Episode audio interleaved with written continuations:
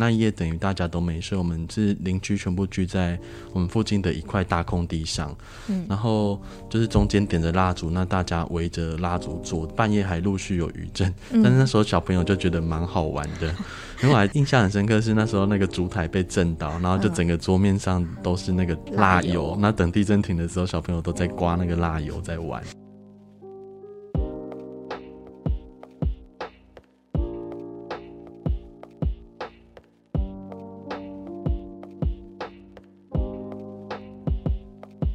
Hello，大家好，欢迎收听今天的实话实说，我是今天的代班主持人嘉荣。呃，听到我的话，应该就知道说今天又是我们的助理乱入的环节了。今天之所以会是这个特别的单元呢，其实跟最近发生的事情有关。九月十七号跟十八号的时候，在花莲还有台东地区接连发生了几起，就是规模超过六的地震。那尤其是主震是在。台东的池上乡，九月十八号的时候，下午两点四十四分的时候发生。那因为其实当下也持续了蛮久，然后加上全台都是有感的地震，那也引发了很大的讨论。大家才发现说，哎，其实。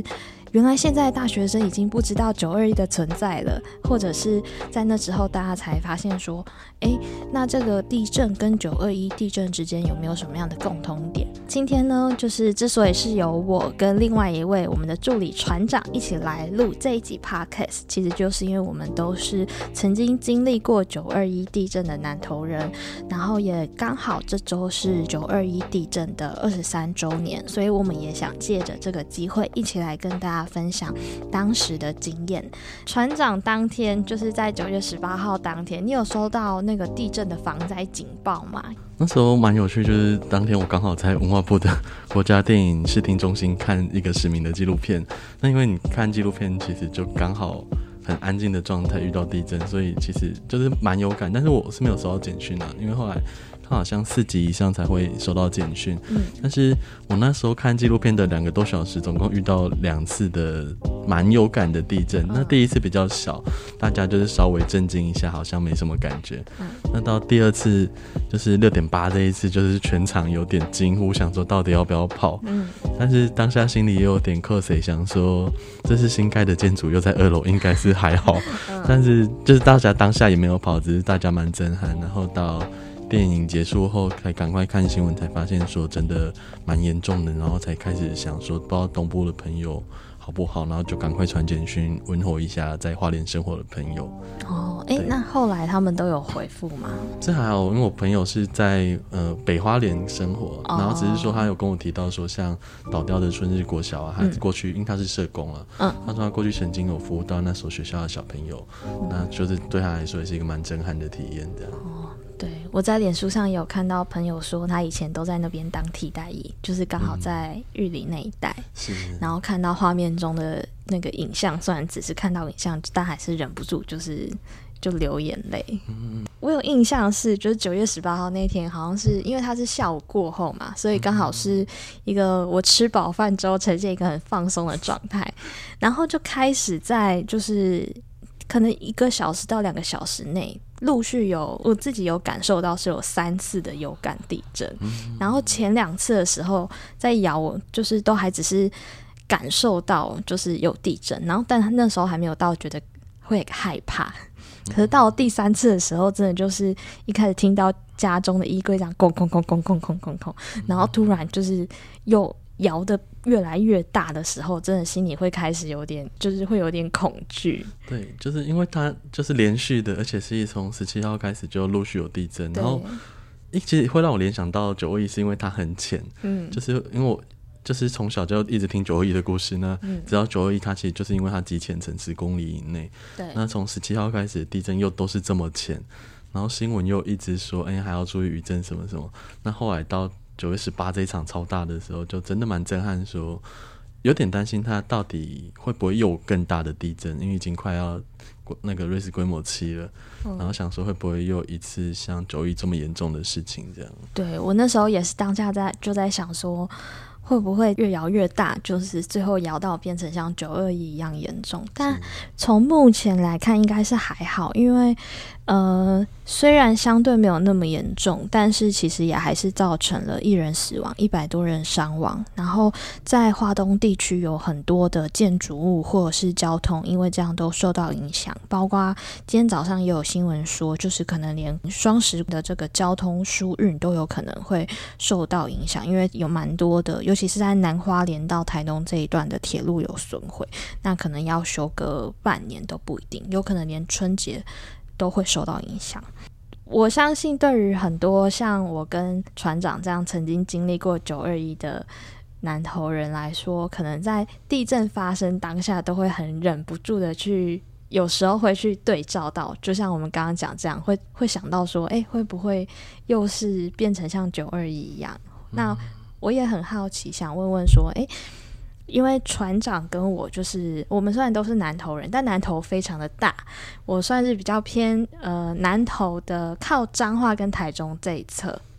那船长应该是比较靠南投里面的对这边，对山区。那你可以跟我们分享一下，就是你当天的经验吗？嗯，对，九二一的时候，其实我才不到六岁，嗯，然后那时候其实。最大的那一个地震，我并没有醒来，因为小时候蛮好睡。是，其实是我是被爸爸妈妈叫醒，然后快点抱到户外。嗯，然后那时候其实大家。我不知道是因为年纪太小还是怎样，就是我对地震是什么，其实没有什么想，就是懵懵懂懂的。那只是说后来醒来那一夜，等于大家都没睡，我们是邻居全部聚在我们附近的一块大空地上，嗯，然后就是中间点着蜡烛，那大家围着蜡烛坐这样，然后中间就是半夜还陆续有余震，但是那时候小朋友就觉得蛮好玩的，因为我还印印象很深刻是那时候那个烛台被震倒，然后就整个桌面上都是那个。蜡油，那等地震停的时候，小朋友都在刮那个蜡油在玩，然后是到白天天亮了之后才发现说，原来空地旁有一户，呃，是我姐的同学家倒掉了。嗯，但是，嗯、呃，这还蛮庆幸，也许因为我们乡下就是没有什么高高楼大厦，我们大部分都是两三层楼的建筑，所以我们村子里面的灾损情况好像还好，只是说到。到白天之后，那时候就是印象深刻，是村子里的大人就挨家挨户的协助每一家把一些比较贵重的家电用品搬到地上，像是电视机，那时候还是很厚重的那一种音像馆的电视。嗯，然后那段时间大家也都不太敢回家里啊，我们那时候都在家的门口洗澡，哦，就用大雨伞，然后接门口的水，那就简单的冲洗这样。然后有一阵子我们是睡在。我们同学家的蔬菜的大货车后座，这样、哦嗯、就是大家一起打地铺。那后来我不确定确切的时间，但是有很长一段时间，我们都是住在我们国小的操场，那就是搭帐篷这样。嗯，对。那觉得当时最好玩，就是小朋友其实因为能露营，就觉得很有趣，而且下课之后就可以直直接跑操场。嗯，然后那时候我们小朋友乐趣就是我们会一起组队到每个帐篷去收垃圾，然后收完垃圾就可以去跟我们的厨房妈妈、太奶奶去换铝箔包的饮料喝。就是小朋友其实那时候对于这件事没有像大人那么多恐惧，反而觉得还蛮有趣的。那到后来。慢慢的余震减少，那回回复日常生活之后，我记得那时候我们学校操场草皮都还是一格一格帐篷压过的痕迹，直到后来才慢慢的消失。这样哦，哇塞，你感觉你记得印象很深刻。对，但是好像都是在玩的印象。我觉得可能正因为小朋友，就是当然有可能是因为大人保护的很好，所以不会让我们。感受到，或是一直听说到死亡啊或伤亡的这种事，跟就是人生的冲击有关的消息，是对。然后可能另外一方面，大人也很就是很努力的，就是在找一些可以让小朋友打发时间做的事。是，而且应该算幸运，是就真的身边的朋友、亲朋好友或是邻居都还算安全平安的，在那一次地震中没受到太大的伤害。然后家里也都，也许就是一些裂痕，那一些东西酒啊什么摔破，但是好像都还算平安。所以也许我们。恐惧的或是不好的经验其实并不多，那取而代之都是露营的喜悦之类的、嗯。可能真的相对幸运，就是虽然是遭遇到这么大的地震，但是是在一个我们年纪还比较小的时候。是，哎、欸，好奇问一下，那船长当时家中有，就是因为我记得是灾后。政府会去评估每一户，然后在那个门口贴上说这一家是全岛或这一家是半岛。你有印象有这件事吗？这件事。我是事后才回想，好像有这么一回事啊，就是那时候好像我分什么全岛户、半岛户，而且我对这件事印象是还蛮有趣。是到我长大之后，呃，我过去曾经担任公务员，那曾经办还办过呃灾害防救相关的业务，嗯，然后那时候的公所就有一一本纸本的是那个九二一的那个全岛半岛的。一个名册，嗯，那因为事后很多会涉及，比如说他原地要重盖什么，那民众就还会来公所跟我们申请一些当时是受灾户的证明文件，这样，嗯、然后有看过这个名册，才回想到小时候好像真的有这件事情。哦，对，嗯，我那时候对这件事情印象蛮深刻，就是因为，呃啊，先从我自己的可能受算是受灾经验讲起好了，就是其实我那时候也是。跟船长一样，第一时间其实没有意识到说这是一个严重的地震或灾害。然后我还记得那个时候醒来的时候，是我爸妈就是从房间过来把我跟哥哥叫醒。然后他们叫醒的时候，我好像还讲了一句说什么“哦，大半夜的吵什么吵啊”之类的。就是真的是小孩子不懂事，然后后但后来就是被爸妈抱着出去的路上，其实从我们家的，因为都是透天住那种两三层，其实从房间到大门口，照理来说是一个很短的，可以很迅速的距离。以我现在是大人，可能一两分钟我就可以从房间到门口，但是我还记得那个时候在黑暗中，好像那条路就是变得。有有种非常的漫长，然后因为爸妈很紧张，所以自己也有点紧张，说：“诶，我们这样子会不会出不去大门口的那个？”就是印象中，它应该是一个很开放的道路，但不知道为什么那一条逃生的路线变得很黑暗、很狭窄的感觉。然后后来就是船长刚刚提到的那个。就是在邻居家车上睡觉，其实我也有遇到这个状况。就是当天我们被抱离开家门之后，很多的邻居都聚在这个巷子的，就是空地上面，都大家都不敢回家，然后站在巷子口，然后有的人在聊天。那后来我就注意到有一个邻居的叔叔，他就回家去，然后把车子开了出来，然后把几个小孩。然后好像我记得我妈也在车上，就把我们载到那个，就是用一个四人座的轿车载着，然后开开开开到了一个田的中间，因为南头有很多的 田，田对，然后田是最安全的地方，因为旁边没有建筑物。然后我记得那个晚上我们就在那个车上，然后在田埂之间睡觉。但我就还有印象的是，就是有一个很奇幻的、很魔幻的经验是。因为我记得那天睡觉，大家就是也不太可能睡得好，然后半梦半醒之间，就是会一直。然后我记得路灯好像也很多都坏了，嗯、所以其实整个南投市其实也都是暗暗的感觉。的状态。对，但是我就有印象，就是看到那个田埂的旁边，好像在我就是某一次睡醒之后，看到那个田埂的旁边有一个一一坨黄色的光，然后很像玉米的形状，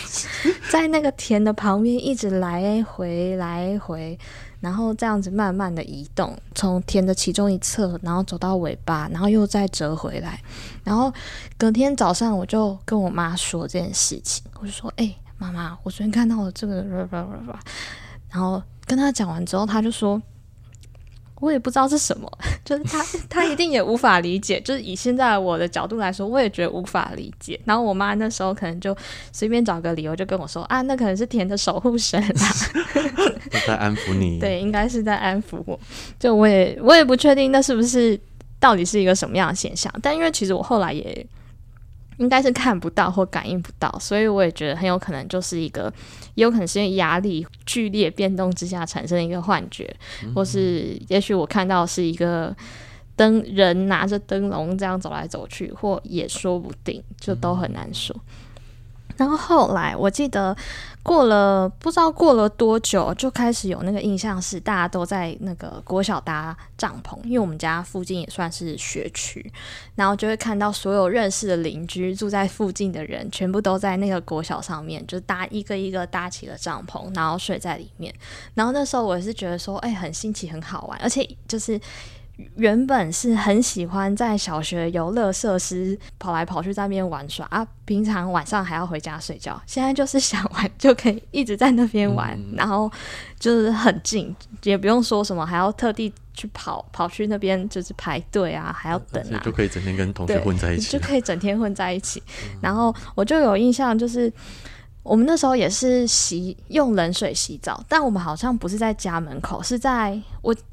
我有一个很深刻的印象，是我们是在学校里，然后有慈济的人可能拿了食物给我们，或是拿一些洗澡水啊，放放物资给我们，然后好像是在一个蛮露天的情况下洗澡，那时候就有一种啊，天哪，这真的好害羞哦，可以做这种事吗？的感觉，但是就觉得也也知道说哦，这个状况下也不可能回家洗澡，所以就还是接受了这件事情。然后，因为那个时候就是会，呃，一直在学校里面玩。我记，我就记得我很兴奋，就会想说，呃，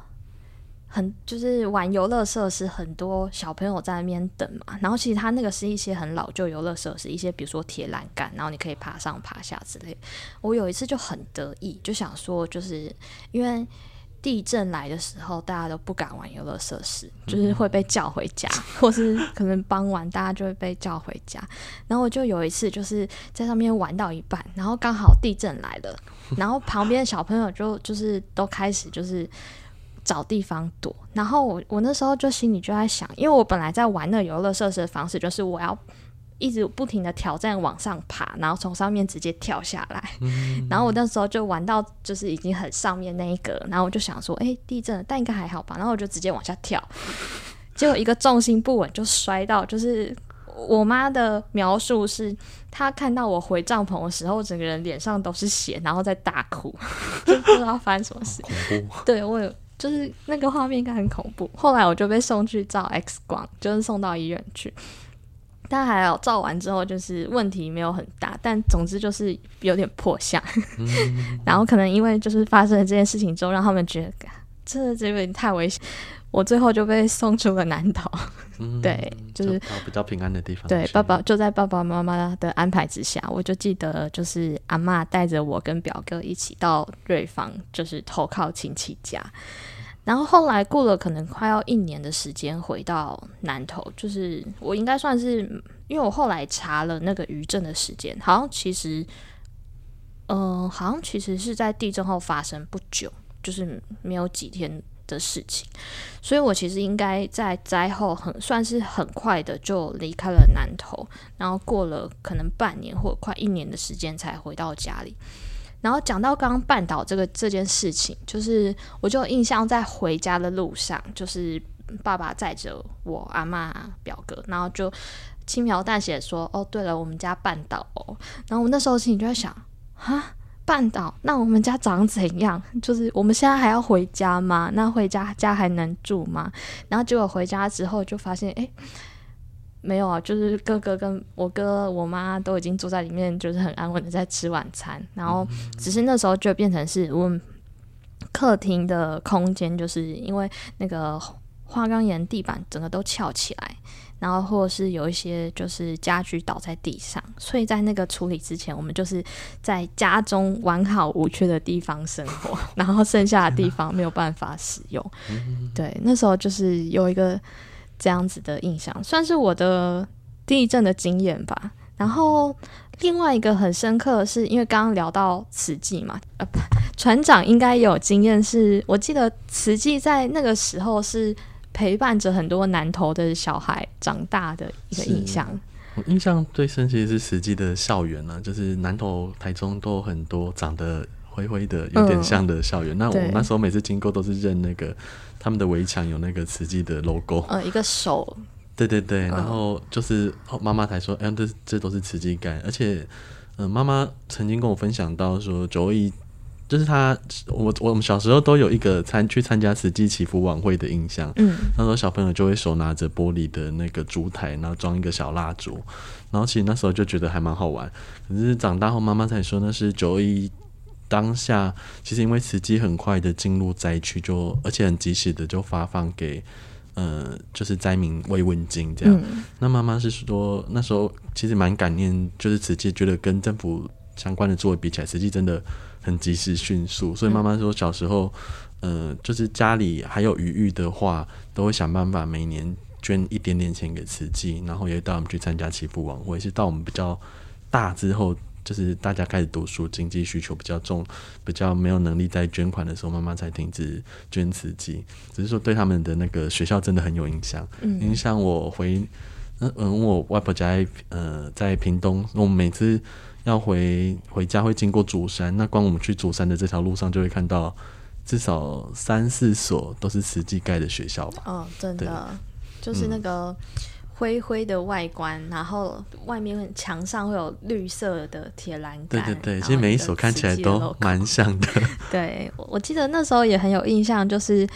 因为回到我回到南头的时候，刚好是准备要大班毕业典礼，然后后来要升小一的时候，就听说、嗯、哦，我们没有学校可以去，因为学校就是震坏了，还没修好。嗯然后，所以那个时候其实都是在铁皮屋里面上课，就是我们的那时候是铁皮屋，是盖在学校正对面，可能有一个原本是停车场的地方，然后就在上面用铁皮盖了几间空间，就当成教室，然后小朋友就在里面上课，一直等到后来就是那个原本的学校这边盖好了，然后整个变成灰色的。然后我们才能够再回到所谓正常的教室上课。然后也因为好像也因为地震的关系，我原本念的小学其实有操场，但后来因为重建的考量或一些需就是人口的需求，变成是只有一个长长的跑道，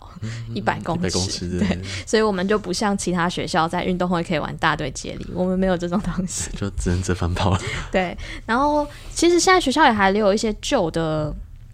好像还有一些旧建筑物的那个印象在，因为像我的学校是大部分建筑物都震坏，但只有一栋叫做红楼，就是只有它没有震坏，地震后就有保存下来，所以还可以看到一个旧学，很明显有一个学校里面有一间一栋建筑物长得特别不一样，但那其实就是一个地震前后的一个算也算是一个历史的遗迹吧。对，而且其实后来后来长大之后再回想说，真的。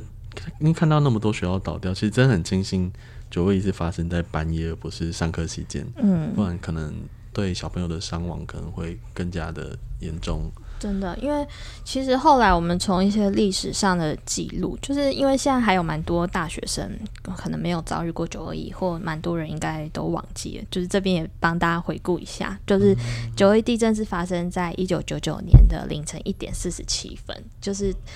呃，因为刚好我们录音这一天是九月二十一号，其实我也是很常到了每年九月二十一的，就是大概凌晨一两十二点多一点多，如果还没睡，我可能就会稍微等一下，就是等到凌晨一点四十七分，觉得哎，好，又平安的度过了一年，然后才睡觉。然后它的震央是发生在南投基集，因为下方有这个车龙埔断层，一路从南投到台中，所以其实台中那边有很严重的伤亡。然后在当时的瑞士规模达到七点三，而且据说是持续的摇晃超过一分半钟。那后续之所以会有这么大伤亡，就是因为它很罕见的在一个主震之后，还持续有六级以上的地震发生。那这场地震就是根据维基百科上面的。数据的话，造成了两千四百一十七人罹难，二十九人失踪，然后一万一千多人受伤，五万一千七百一十一栋房屋全倒，五万三千七百六十八栋房屋半倒，可能其中有一两栋是我跟船长家的情况。嗯、然后这个据说是台湾在战后伤亡损失最严重的自然灾害。然后另外一个是，我也觉得蛮。有趣的现象吗？蛮多人在讨论地震的这个力道或是影响的时候，会用原子弹做比喻。嗯，对，就用它的爆炸能量之类的。对，然后九二一的话，就是根据专家学者们的说法，大概是在四十四点七到五十颗原子弹之间的这个能量，其实真的蛮难想象的。就是光是。嗯因为对原子弹的认知从小就是在长崎跟广岛这边，对对。然后如果有四十四到五十颗的原子弹同时在南头爆炸，那真的就是很可怕。对，而且主要是深度又很浅，所以就地表上的感受就很大。对，对，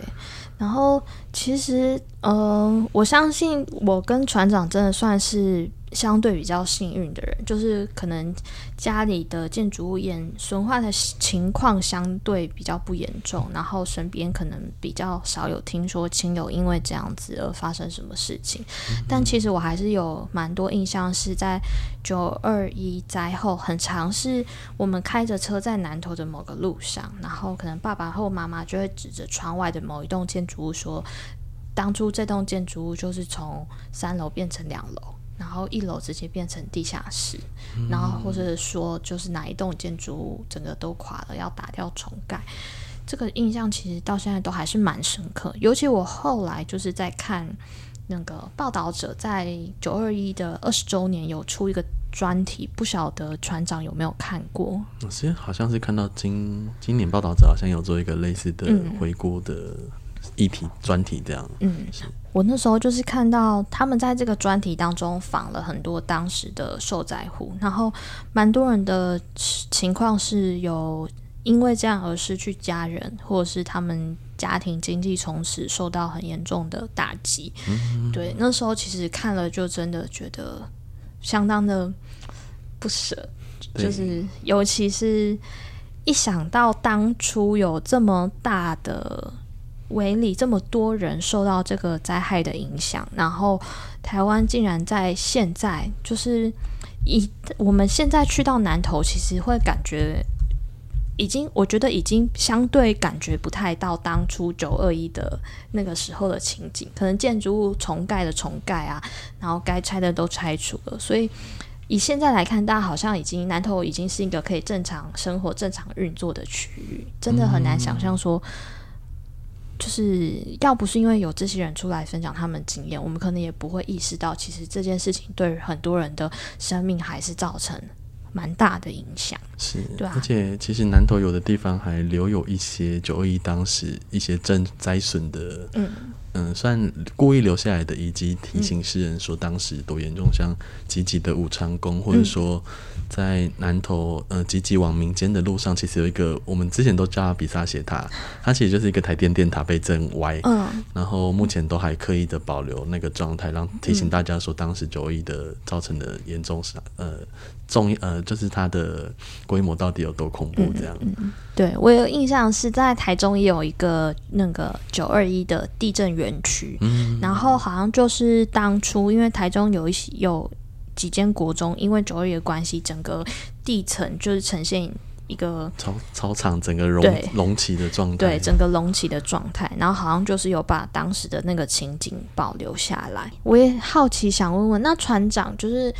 因为每次有地震发生，大家都会很好奇问南投人，哎，就是说，那你会怕吗？还是说你是因为南投人，所以你特别不怕？嗯，对，我是。就是我，我不会每次都联想到九二一，或是因此有一些呃印象的唤起或怎样。只是说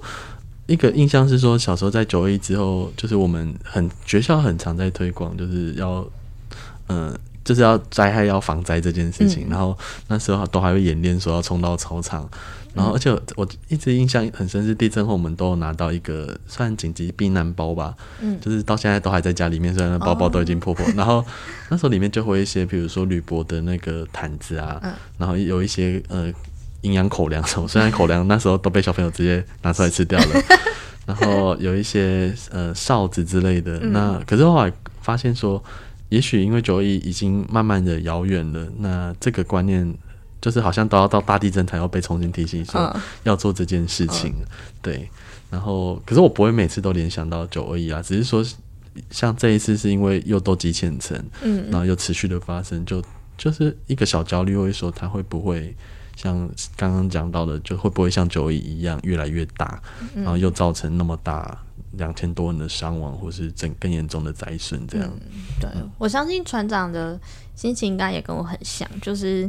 不希望再有地震演变成像九二一这么大，就是觉得说当时台湾经历过这样子重大的灾害的创伤，然后